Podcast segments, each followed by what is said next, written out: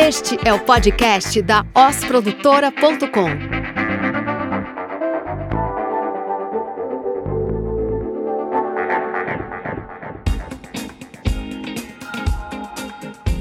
Salve, salve! Aqui é Temo Mori dando início à segunda temporada do Oscast. Eu sou Igor Amorim e esse é o episódio número 19 do Oscast. E hoje nós vamos falar sobre marketing na era da privacidade.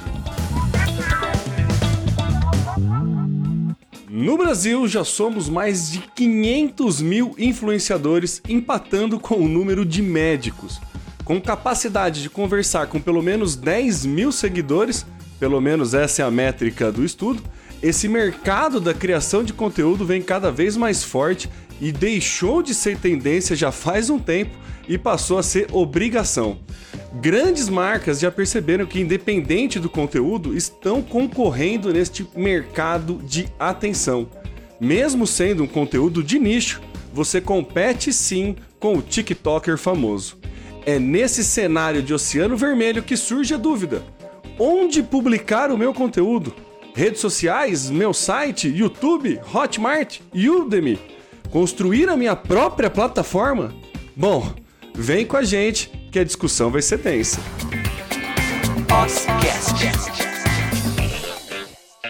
Bom, e para começar nosso papo, eu preciso dizer aqui que está sendo uma realização muito bacana tá com o Temo Mori aqui na segunda temporada do Oscast, porque eu conheci o Temo por conta do podcast que ele criou há mais de 10 anos atrás. Sei que já teve aniversário de uma década aí do podcast, que é o Social Media Cast. E cá estamos, Tema Mori, criando o nosso Oscast agora juntos, hein, cara? Que momento massa esse que está acontecendo agora. Nossa, para mim é uma honra, né? Tô empolgado aqui. É, quem tá ouvindo não pode assistir a gente, mas eu tô de pé, soltando confete aqui, rojão e tudo mais, porque é um momento, sim, de celebração e de realização pessoal poder estar tá aqui com você, cara. Show de bola, meu. Para mim, é mais ainda de tá, ter você aqui no time com a gente, estar tá co-criando tanta coisa massa aqui dentro da OS para os nossos clientes e para casa mesmo, né? Então vamos lá, vamos, vamos dar sequência no Oscast aqui para puxar o início da nossa conversa aqui, começando do começo mesmo, né? Para que criar conteúdo, Temo? Para que, que serve isso, cara? Cara, é, é, muito legal ter alguns caminhos que a gente pode seguir para responder essa pergunta. O que eu gostaria de colocar na pauta aqui e principalmente chamar a atenção, né, o ponto de, de reflexão dessa nossa pauta, dessa introdução da pauta, que a gente falou que é um mercado de atenção. Você não está só competindo com os seus concorrentes diretos e indiretos, né? Na faculdade a gente aprende, né, fazer ali o cálculo dentro da análise SWOT, ver quem são as ameaças, né, o que, que pode ter de mercado, quem são os concorrentes que a gente tem que mapear. Mas no mercado de atenção, todo mundo é o nosso concorrente. Então a gente está competindo sim com aquele viral, com as dancinhas do TikTok, né? Independente do público que você está atendendo, é, esse público consome outros conteúdos e o tempo é finito. O tempo de consumo de conteúdo é finito. Então, criar conteúdo é a principal forma de manter mais pontos de contato com o seu possível público-alvo é criar oportunidades de conversa com as pessoas que você tem interesse em conversar. Então, criar conteúdo é dar início à experiência do usuário, à experiência do cliente, no que ele vai, enquanto ele vai é, estar presente junto com a sua marca, no quanto que ele vai tendo é, experiência de troca com a sua marca. Então, ele vai tendo uma experiência de cliente mesmo independente do momento de funil, independente do momento é, de compra, de jornada de compra que ele está, ele ali já vai tendo uma ideia da cultura da tua empresa, ele ali já vai tendo uma ideia da forma de trabalho da sua empresa, quais são os seus diferenciais. Então, criar o conteúdo é um momento que a gente chama o nosso. É, no caso aqui do Oscast ouvinte, para uma conversa, mas principalmente para ter mais pontos de contato e ter mais possibilidades de convencimento. Eu estou fazendo algumas aspas aqui na mão, mas é convencimento no sentido de trazer para vencer junto, né? não no sentido de fazer a pessoa mudar de opinião. É trazer ele para esse caminhar em conjunto com o objetivo que você quer dentro da sua comunicação. Então é importante a gente criar conteúdo com o objetivo de, primeiro, ter mais contato com o cliente, estar mais próximo do cliente, entender mais aquele cliente e comunicar aquilo que é relevante para o cliente em né, cada especificidade de etapas de funil. Aí a gente entra num outro detalhe que é mais né, específico ali da estratégia de comunicação, mas basicamente a importância de criar conteúdo é estar presente para quem é seu cliente ou quem possa vir a ser cliente. Você acha que eu respondi a pergunta ou enrolei muito? Pô, completíssimo, cara. Eu até, assim, eu, tô, eu lembrei de uma frase aqui que há uns 10 anos eu ouvi pela primeira vez e ela faz sentido cada vez mais. Até na época que eu ouvi, eu ficava um pouco desconfiado. Falei, porra, não é possível, cara. Não... Tá um pouco desconectado da realidade brasileira, essa frase, que é toda empresa é uma empresa de mídia. Olha que legal. Né? Qualquer grande marca, além de produzir o serviço ou produto que ela entrega, ela também é uma empresa de mídia. E claro que quem falou isso, é, é provavelmente, eu não lembro o autor, eu estou me apropriando da frase aqui, mas provavelmente era alguém realmente de marketing, de conteúdo, mas o cara estava antecipando um comportamento que é meio. Cara, é natural hoje para as marcas terem, preencher alguns canais de comunicação com o público, com conteúdo relevante, né? seja conteúdo educacional, seja conteúdo do próprio produto dele, reviews de produtos. Né? Às vezes é compartilhando educação mesmo, né? formal. Tem muita empresa que tem uma universidade ali que o papel social que a marca tem é em educar comunidades, não está nem diretamente atrelado ao que ela vende, mas é pelo valor da marca, pelo papel, pela responsabilidade que essa marca tem no mundo. Né? Então, produzir conteúdo ele, ele atinge diversos tipos de estratégias de marcas hoje. Né? E hoje dá para falar que qualquer grande empresa ela também é uma empresa de mídia. Né? Ela tem que entender de conteúdo, tem que entender de canais, tem que entender dessa comunicação. Né? Se a gente pensar que somos 500 mil influenciadores, né? e não necessariamente esses 500 mil são empresas, é, normalmente são, né? mas é, já são PJ pelo menos, né? mas não necessariamente são grandes marcas. É, é claro que tem um mercado aí. Para ter 500 mil é, ativos neste mercado é porque existe um mercado, existe uma, um anseio pelo consumo da informação que vai ser gerado através dessa comunicação. Então, é brilhante essa fase você ter trazido essa questão de que todo, não só as grandes marcas, mas assim, as grandes marcas têm ainda mais responsabilidade em perceberem que sim são mídias, porque hoje todo mundo é mídia e as grandes marcas têm sim que buscar ocupar o seu lugar. Outra frase que eu gosto muito é: se você não conta a sua história por você, alguém vai contar. então é importante você criar conteúdo porque você está tomando posse da possibilidade, posse da possibilidade de contar a sua história por si próprio e não deixar um terceiro contar. Isso pode ser muito perigoso. Então é sempre interessante a gente entender que na estratégia de comunicação é uma arma que você tem ali para efetivamente posicionar a sua marca dentro de um público que seja do seu interesse. É, e isso acontece muito, nesse né? risco que as marcas correm né, em, em, em, em não assumir, em não preencher o canal oficial dela, eu acho que é, é favorável para o consumidor, né? Porque vamos, vamos pegar um exemplo aqui para tornar isso prático. Vamos pegar aí fabricantes de, de aspirador robô. Boa. Né? Então tem, tem diversas aí. Né? Agora a gente sabe que a Amazon acabou de comprar a iRobot, né? Duas, semana passada. A iRobot é a maior produtora de aspirador robô do mundo e a que tem a maior quantidade de dados adquiridos das casas dos seus clientes. Né?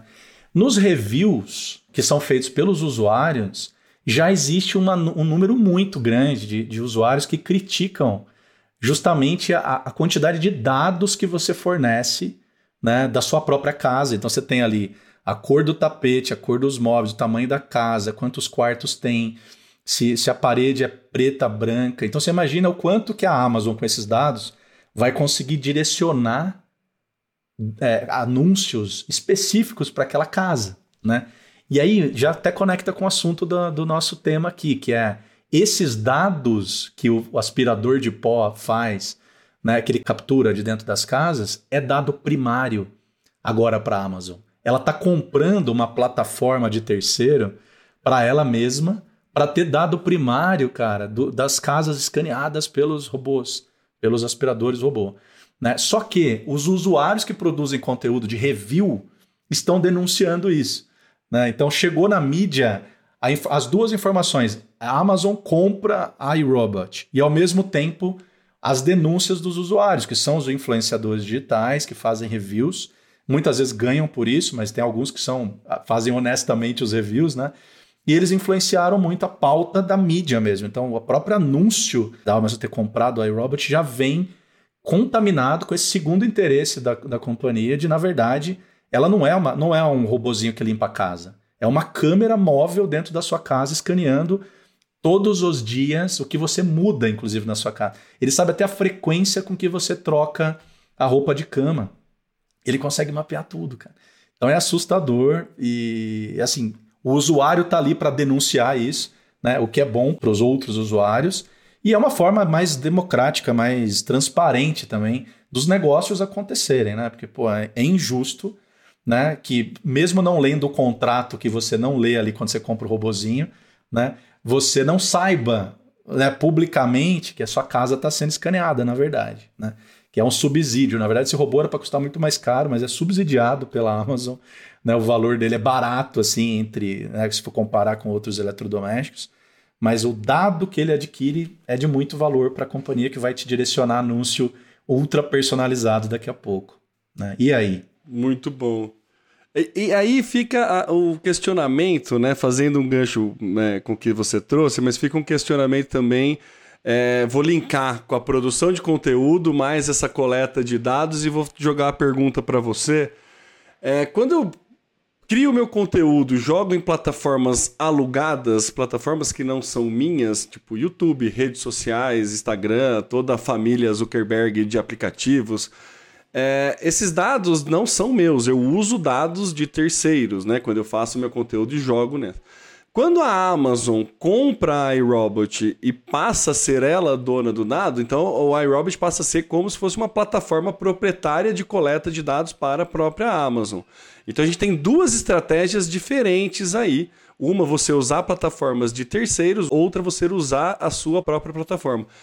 Qual a principal diferença, Igor, entre usar a plataforma de terceiros e usar sua própria plataforma? Bom, acho que são muitas diferenças. Isso, eu não sou especialista em plataformas alugadas, mas a gente está se tornando especialista em desenvolvimento de plataformas proprietárias. Então dá para fazer um comparativo entre elas. Bom, vamos lá. É óbvio que a quantidade de recurso aplicado no YouTube para ele ser o que ele é, vou dar como exemplo, né? É, é absurda, né? YouTube é uma, é uma empresa do Google, então tem um investimento muito alto na tecnologia por trás da plataforma, na forma como eles entregam os anúncios e na forma como eles adquirem os dados dos usuários que consomem conteúdos lá, justamente para poder cada vez mais retroalimentar o sistema ali de conhecer o usuário para entregar os anúncios adequados e você, como anunciante, vai ter uma, um resultado muito direcionado ali da tua, da tua campanha. Né? Você consegue ter um resultado muito bom. Então, existe essa, essa vantagem né, da bagagem, do tamanho que uma empresa de uma plataforma alugada, entre aspas, né, oferece. Por outro lado, a gente está passando por um momento de transição em relação à privacidade. E acho que isso vai mudar o jogo por completo. Né? Então a gente está numa era agora, bom, a gente pode pegar aqui no Brasil, né? A gente não, não, falava de lei de proteção de dados aqui até a LGPD existir. Né? Hoje existe um cuidado muito maior com o compartilhamento de dados pessoais que você tem dentro de uma plataforma. E isso está impactando a nível mundial as plataformas alugadas, né? as plataformas que a gente conhece como o YouTube que está sendo o, o, massacrado aqui hoje. Né? Então, o, que, que, o que, que vai acontecer a partir de 2024, por exemplo? O, o navegador Chrome, que é do Google, né? ele vai parar de entregar ou de capturar ou de compartilhar, na verdade, dados de usuários com anunciantes. Né? Então, ele não vai mais capturar os cookies. Né? Tudo que a gente chama de cookies de terceiros é o que alimenta as plataformas de anúncio hoje. Então eu navego pelo Google Chrome, ele sabe onde eu estou, o que, que eu estou comprando, quanto tempo eu fico em cada página, onde o meu mouse está passando mais tempo, mesmo que eu não clique. Né? Então ele faz uma leitura do meu comportamento nele e usa isso como dado para vender segmentação dentro das campanhas para os anunciantes.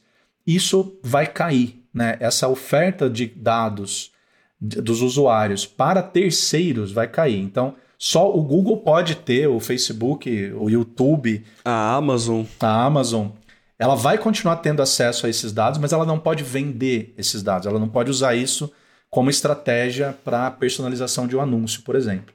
Então, qual o movimento que está acontecendo? Muitas empresas, eu digo muitas mesmo, já possuem suas plataformas próprias.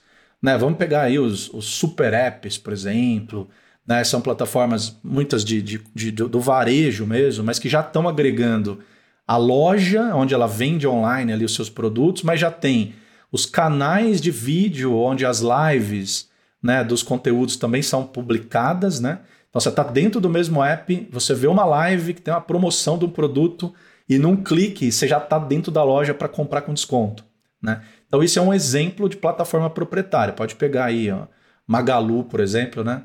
A Magazine Luiza tem. Mercado Livre, né? Mercado tá entrando Livre. bastante nesse, nesse, nesse mercado aí do live commerce, né? Que faz a apresentação do produto e dentro da apresentação você já pode fazer a compra direta.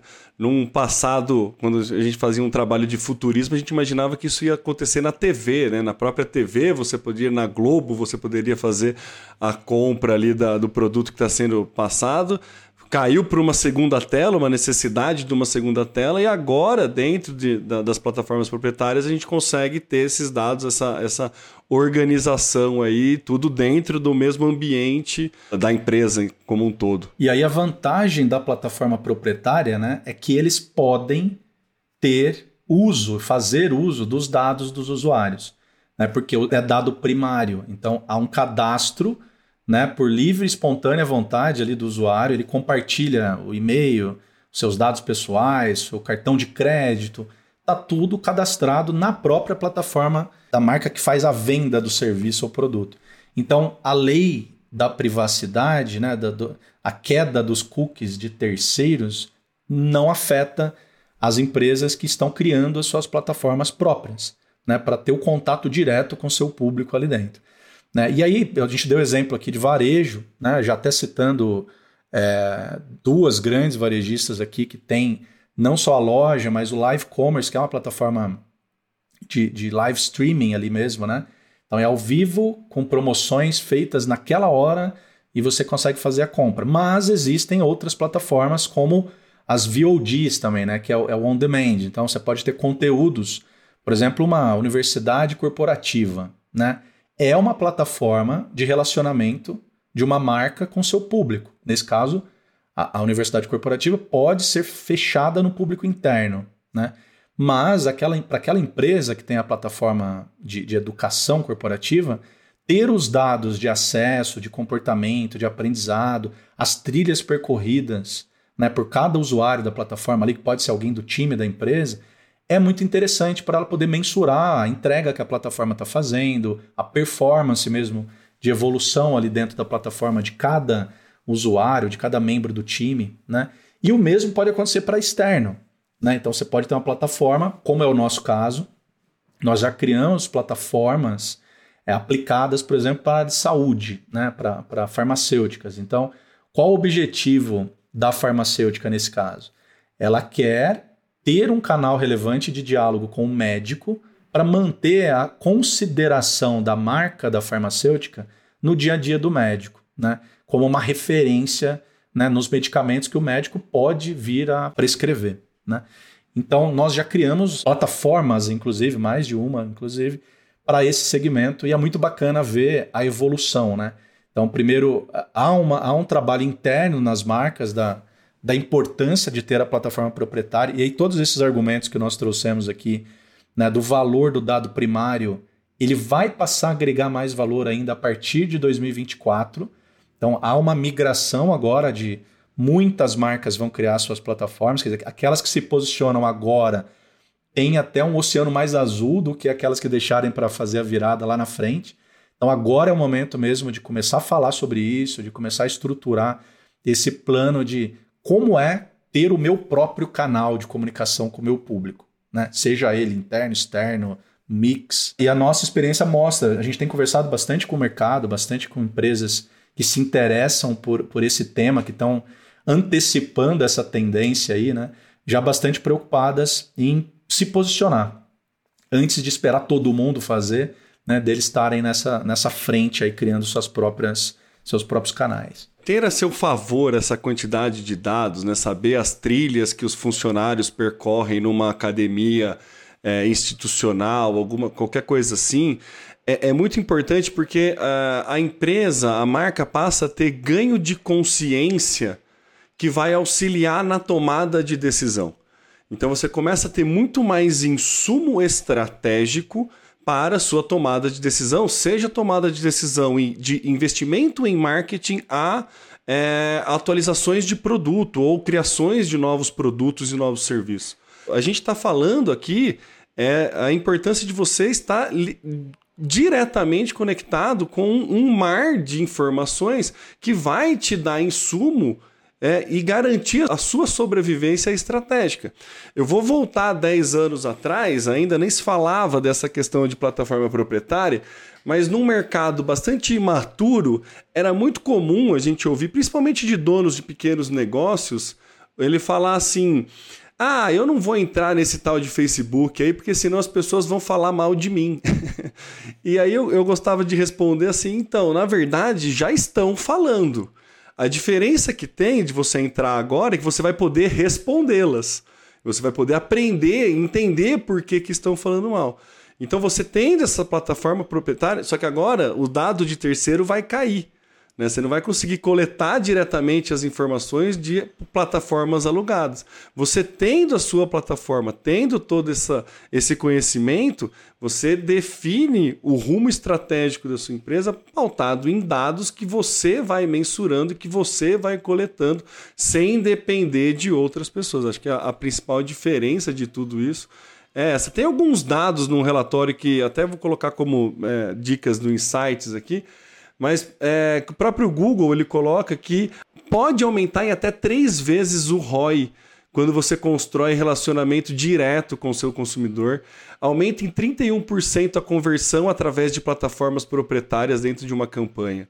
Né? E você pode dobrar a sua base de usuário e aumentar em 300% a conversão quando você está em contato com esse usuário através de uma plataforma proprietária. Então, assim, são números muito expressivos. Acho que esses números estão sim inflados por conta de timing, né? Quem estiver começando agora é, vai estar vai tá no Oceano Azul. Acho que mais para frente é, isso tende a amenizar. Porém, é importante a gente já considerar isso nas nossas estratégias, né? Não, exatamente, cara. Acho que é... não tem como, como pensar em, em mais três anos aí para frente sem considerar você ter de alguma forma seu canal próprio, né, para ter aqueles dados de mais valor. A gente fala de dado, né? A gente falou dado aqui várias vezes, é, rapidamente passando pela palavra, né? Mas vale, vale a pena dar esse, esse tempo para a palavra dado, porque ela é a partir de 10 anos para cá, né, a, a forma mais inteligente de você tomar decisões. Com dados, a gente consegue enxergar muito além da nossa intuição. Né? Existia um momento em que a gente fazia marketing por eu acho que isso funciona porque eu sempre fiz assim, porque mês passado funcionou, agora vai funcionar. Cara, dado, ele traz uma visão, abre essa cortina do achismo, você vai enxergar as pessoas do outro lado, você vai ver os comportamentos, né? você vai ter insumos para você ter muito menos incerteza nas suas estratégias. Né? Então, é, a gente fala de mundo é, é, data-driven, né? Data-driven, que é tomar decisão baseada em dados. Né? E se os dados de terceiros vão cair, cara, você vai ficar na mão de quem para tomar dados? Você vai voltar na intuição? É isso, cara. A gente hoje a gente toma, toma decisão baseada em que você faz uma pesquisa lá de tendências no Google, ele te oferece o teu segmento, ou você faz no LinkedIn, ou você faz no Instagram. Aos poucos a gente vai perder essa precisão que os dados hoje das plataformas de terceiros né, entregam para a gente. Então a saída vai ser você ter contato direto com o teu público, aí você extrair dados em acordo com eles, né? Aqueles dados que realmente são relevantes para a melhora da experiência do, do teu público com o teu produto, né? Então é inevitável esse caminho e eu estou muito empolgado assim de, de ver essa, esse momento da privacidade acontecer, né? Então acabou aquele. A, a, gente era levado a assinar termos de privacidade dos grandes. Por quê? Porque, cara, o mundo está usando aquela rede social e eu tenho que fazer parte dela porque tudo só acontece lá. A gente está indo agora para um mundo novo, da descentralização. Então eu posso considerar fazer parte de um grupo, de, de uma plataforma, por confiar numa marca e não fazer parte da outra por não confiar nela. E o confiar ou não tem a ver com todo o histórico que essa marca tem, cara. Inclusive, quando a gente fala do crescimento do ESG, né, isso vai impactar nas pessoas confiarem ou não numa marca para dar seus dados. Então, isso vai puxar, de certa forma, por um nível de responsabilidade social, é, é, cultural, ambiental muito maior às empresas, porque os usuários não vão querer ceder seus dados para qualquer um. Eu quero saber quem é. Quero saber o que essa empresa já fez. Pô, ela tem exploração de trabalho infantil, né? ela não, não pratica inclusão nas, nas, nas, vagas. Ela tenta burlar eleições, né? Ela tenta, exato. Então, cara, é tudo, a, o posicionamento das marcas vão dizer muito de quem é que vai seguir, quem é que vai entregar seus dados para ela. Então, é, é, é, é, legal porque é uma era de um novo comportamento na nossa relação com plataformas, né? É, é muito legal. Isso é, isso é, uma análise mais so social mesmo, assim, até da, da, da, dos canais que a gente se relaciona.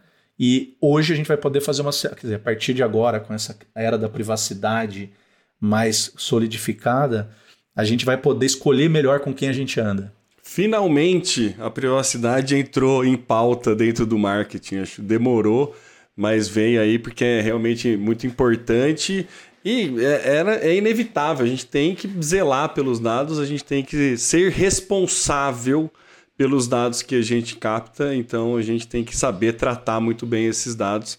Então, não mais lidar com dados de terceiros, agora vamos todos trabalhar com os nossos próprios dados.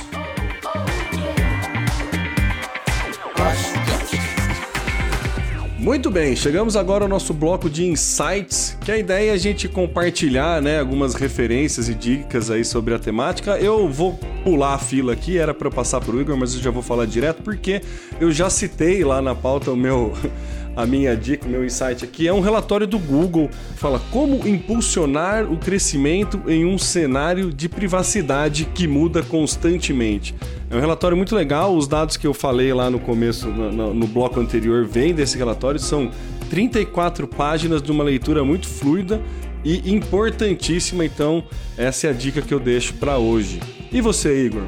Bom, bora lá. O meu insight aqui vai ser né, o, o, o, dever de casa feito aqui pelo nosso time de tecnologia e de conteúdo, que é o nosso movimento em relação às plataformas proprietárias, né? E nós criamos a nossa própria plataforma para ser mesmo um exemplo, para ser um modelo aí né, de como as marcas podem usufruir dessas plataformas e ter todos os benefícios ali dos dados de usuários, o controle dos seus conteúdos, a responsabilidade né, em cima de tudo que é tratado lá dentro, as atualizações, enfim. Então, nós criamos a nossa plataforma que é a Osplay, né, e todo mundo pode já experimentar a plataforma aí. O endereço é osplay.osprodutora.com.br.